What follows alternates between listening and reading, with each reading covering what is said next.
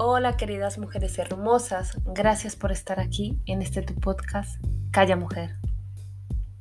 Hoy siento la necesidad imperiosa de no callar y decir que todas nosotras, las mujeres, estamos en la obligación, es más, diría que tenemos la gran responsabilidad de sabernos valoradas.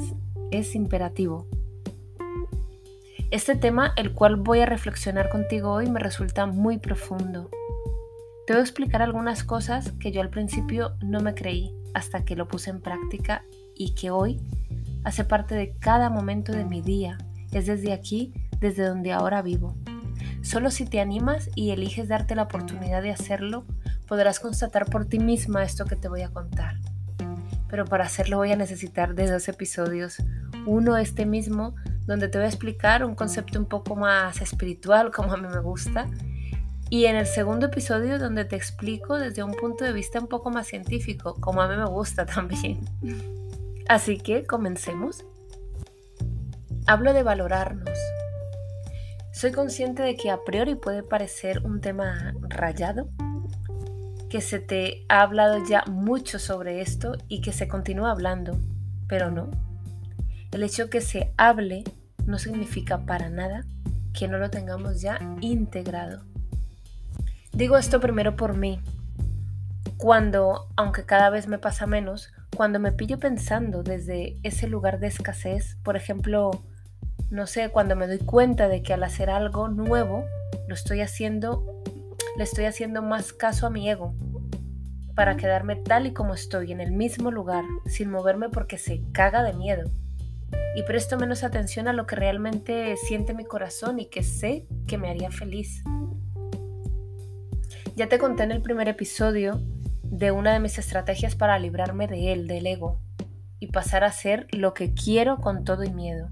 También hablamos en el primer episodio de cómo sabes cuando estás alineada con la escasez. De hecho, ese es el título del primer episodio de este podcast. En él te dejo algunas herramientas que si así lo deseas, puedes poner en práctica ya para que salgas de ese lugar de escasez cuanto antes. Así que escúchalo y practica si lo que deseas es empezar a cambiar los resultados que ves en tu vida. Por otro lado, y el motivo que me lleva a ocuparme de este tema es el de escuchar comentarios, ser partícipe de conversaciones y de preguntas que me hacen algunas mujeres. Quiero que sepas que este podcast lo hago para mostrarte que tú no estás sola, aunque en estos precisos momentos sientas que lo estás y lleves pensando así mucho tiempo. No lo estás. Porque eh, te tienes a ti, te tienes a ti misma y tienes este espacio. Sé que crees que hay cosas que solo te pasan a ti, pero no es cierto te voy a contar una cosa. En algún momento de mi vida también me sentí como tú. Me sentí completamente sola, inmensamente sola, aunque en mi entorno veía mucha gente. Tenía muchos amigos y muchas amigas. Estaba mi familia, mi pareja. Pero mi sensación era de soledad y cada vez era mucho más agobiante. Ellos no tenían nada que ver con la sensación que yo sentía en esos momentos. No tenían nada que ver mi pareja, mi familia o mis amigos. Nada. No entendía que solo y únicamente tenía todo que ver conmigo. Eso lo descubrí pasados unos años. Sentía que a nadie más le pasaban las cosas que me sucedían a mí y estaba harta. Harta de no poder contarlas Incluso me sentía como una malagradecida, pues lo que escuchaba cuando me atrevía a decir algo era lo típico, por lo menos tienes trabajo. O me decían, bueno, por lo menos tienes salud. Y justamente esos comentarios eran los que me hacían callarme y no hablar más. Hoy sé que el feedback que me decían esas personas tan resignadas como yo, nada felices, no iba con mala intención, ellos vivían su propia historia y sinceramente, para vivir resignados es para lo que nos han educado. para no pedir más, para que nuestros sueños se queden en eso. No me sentía con el derecho de decir que algo me faltaba. No pensaba siquiera en la posibilidad de tener una vida mejor, de tener mucho más dinero del que poseía en esos momentos, de reír más, de viajar más, de tener más sexo, de nada. Por el contrario, parecía que me tenía que, conformar, parecía que tenía que estar agradecida por algo que para mí no era vida, sino más bien eran migajas de vida. Con ello me tenía que conformar.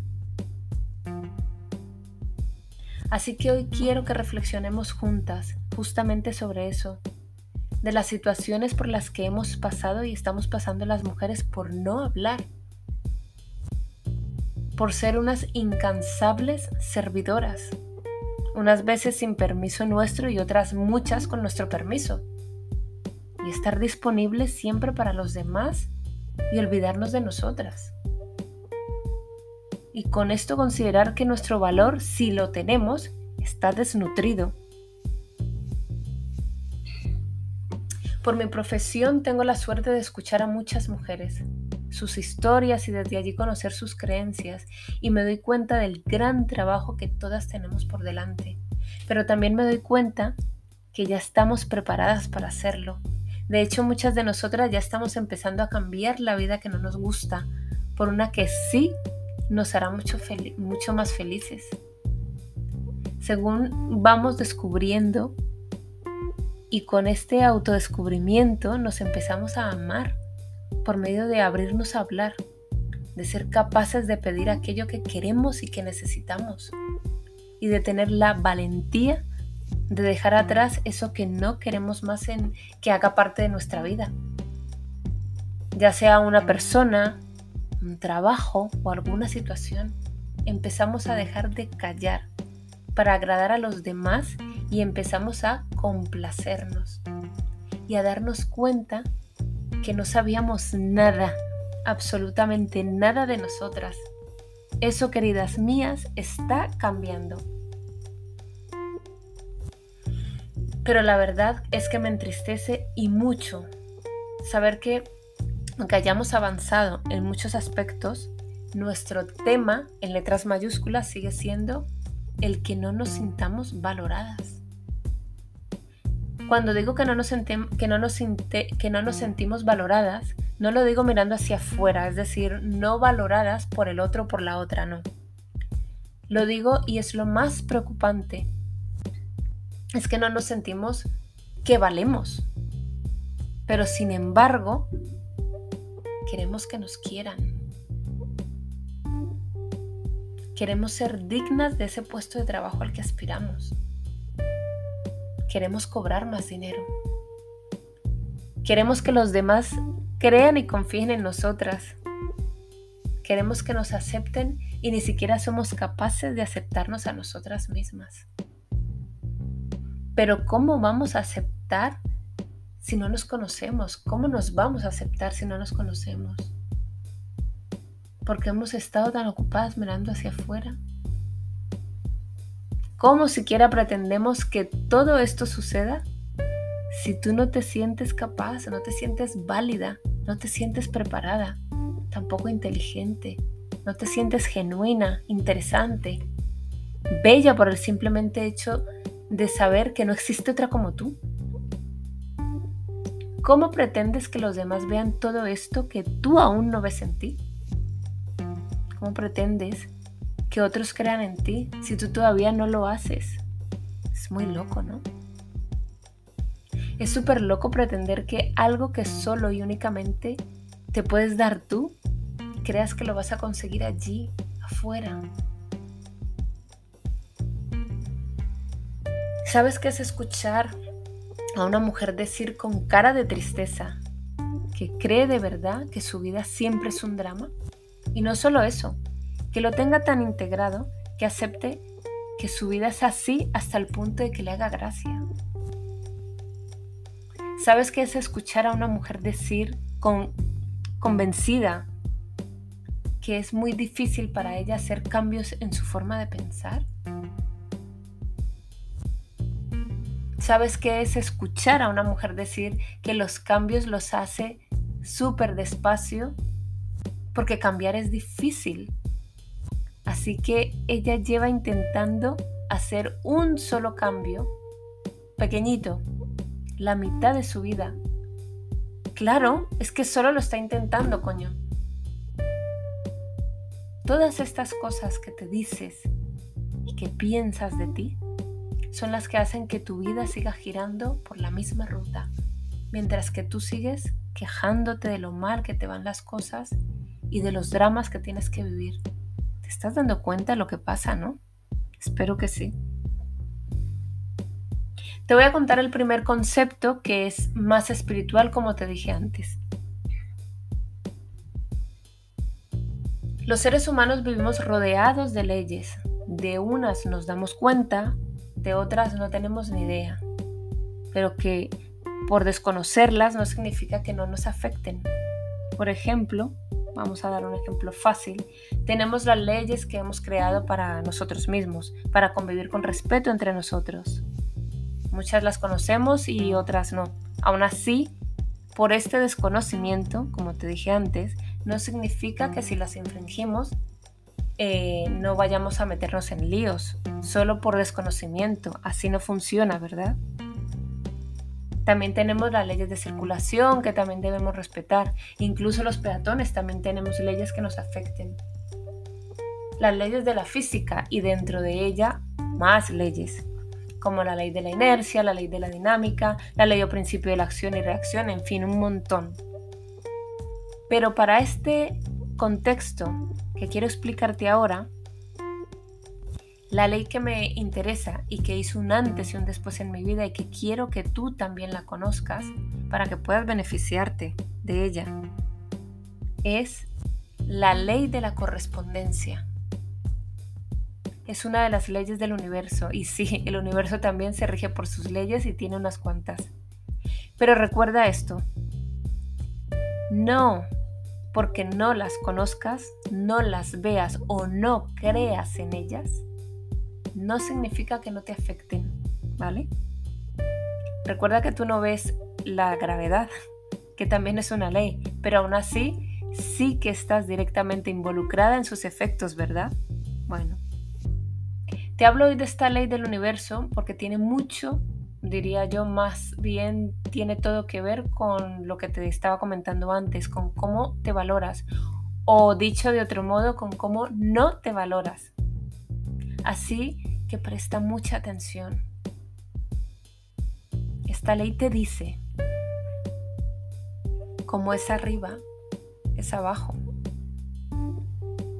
Como es adentro, es afuera te dice que lo que existe en lo invisible también existe en lo visible. Te dice que lo que sientes y crees internamente lo manifiestas externamente. Te lo repito. Lo que sientes y crees internamente lo manifiestas externamente. Y quédate con ello, porque aquí es donde me gustaría que entendieras algo vital para ti. Por favor, pon toda tu atención. Lo que tú crees, lo estás creando. Así que lo pequeña que tú te creas hoy es como te ves y te sientes que eres en cualquier área de tu vida. Este es el contexto que estás creando para ti. De hecho, es, es en el contexto que vives ahora mismo, el que estás manifestando en tu realidad. Cuando habla de lo invisible se refiere a lo no tangible. Me explico. Lo no tangible a tus pensamientos, a tus emociones y a tus palabras. Entonces, imagina esto y si puedes cerrar los ojos, mucho mejor, imagínatelo. Cuando tú has estado pensando, diciéndote, y sintiéndote todos los días de tu vida. Cada uno de ellos durante años, durante todos los años que tienes ahora, hoy, en este preciso momento mientras escuchas esto. Que tu vida es un drama, lo es. Y te puedo asegurar que has vivido más experiencias dramáticas que experiencias eh, que tú pudieras considerar neutras o tal vez de tranquilidad o de, de felicidad. O que incluso todas las situaciones de tranquilidad, felicidad o de neutralidad que has tenido en tu vida les has proporcionado un toque de drama por algún motivo. Y así sucederá con todo, te repito, con todo lo que tú creas, si lo que crees acerca de tu vida es que es un drama. Y esto es solo un ejemplo de las muchas situaciones con las que puedas definir tu vida. ¿Por qué se llama la ley de la correspondencia?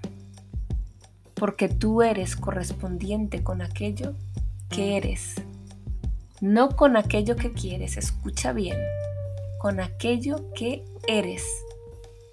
A muchas no les gusta esta ley, pero porque te hace responsable solo y únicamente a ti. A mí no me gustaba cuando la, la conocí, me enfadé mucho. Es que te hace responsable única y solamente a ti de aquello que estás viviendo y de las personas que están en tu vida. Pero también tiene su parte buena, claro. Te pongo un ejemplo, ¿vale? Para que lo entiendas mejor. Yo antes creía que todo lo que aún no tenía en mi vida era exclusivamente culpa, óyeme bien, culpa de los demás. Yo no tenía nada que ver. Es decir, que vivía desde mi creencia siendo una víctima. ¿Lo entiendes? Así viví años con esta creencia que no es otra cosa más que vivir desde el miedo porque el miedo tiene muchos nombres y lugares. Y sentirte culpable o culpar a otros porque tú no tienes algo que quieres es vivir en un lugar de miedo. Miedo a no hacerte responsable de tus decisiones y entonces prefieres culpar. Por tanto, eliges vivir tu vida de víctima con sus circunstancias. Pero tú me dirás, Diana, ¿y por qué yo voy a querer crear estas situaciones para mí? ¿Estamos locas? Te explico. Lo que sucede es que todas y cada una de las creencias que tenemos, que tengo yo y que tienes tú, son verificadas. Así que, en mi caso, todo lo que me rodeaba me confirmaba que yo tenía razón. Entonces yo creaba situaciones donde me pudiera sentir como una víctima. Obviamente no te das cuenta eh, que solo tú estás creando esto pues tu creencia te dice que la culpa es de los demás, nunca será tuya. Son los otros los que no hacen nada para mm, hacerme sentir como yo quiero.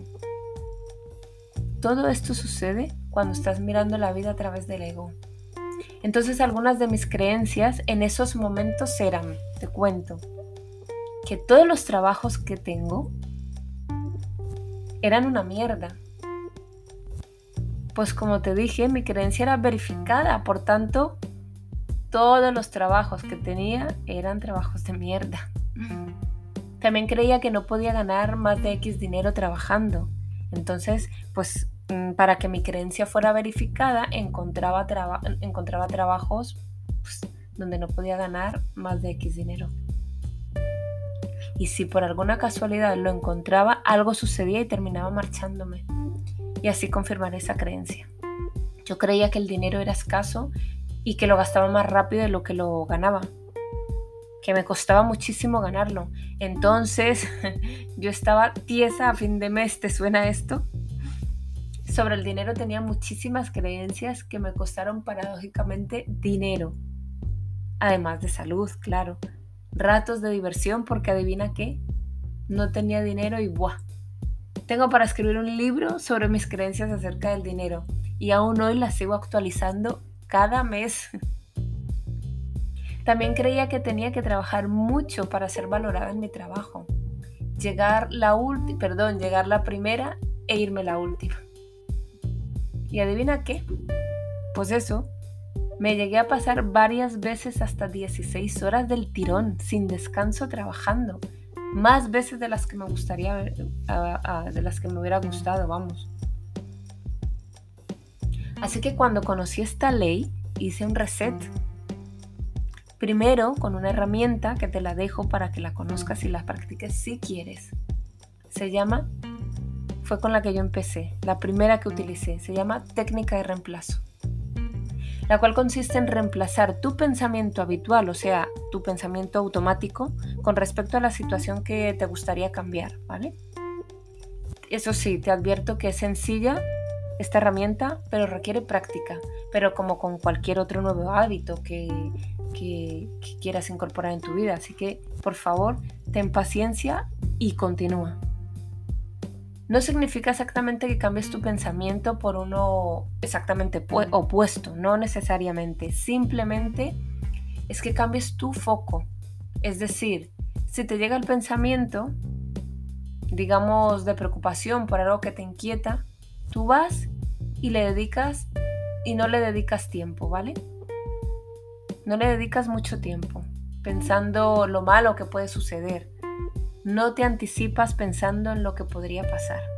Puedes cambiarlo simplemente entreteniéndote con otra cosa, tal vez jugando un rato con tu mascota o con tu hijo, no sé. Eh, mirar por la ventana, mirar el cielo, eh, no sé, sé creativa. ¿Por qué te digo esto? Que cambies el foco. Porque por ley de correspondencia, te estarías convirtiendo justamente en eso de lo que quieres huir. Te conviertes en preocupación, en escasez, en miedo, en duda, en incertidumbre. Por tanto, eso será lo que te corresponda vivir, porque tú serás eso.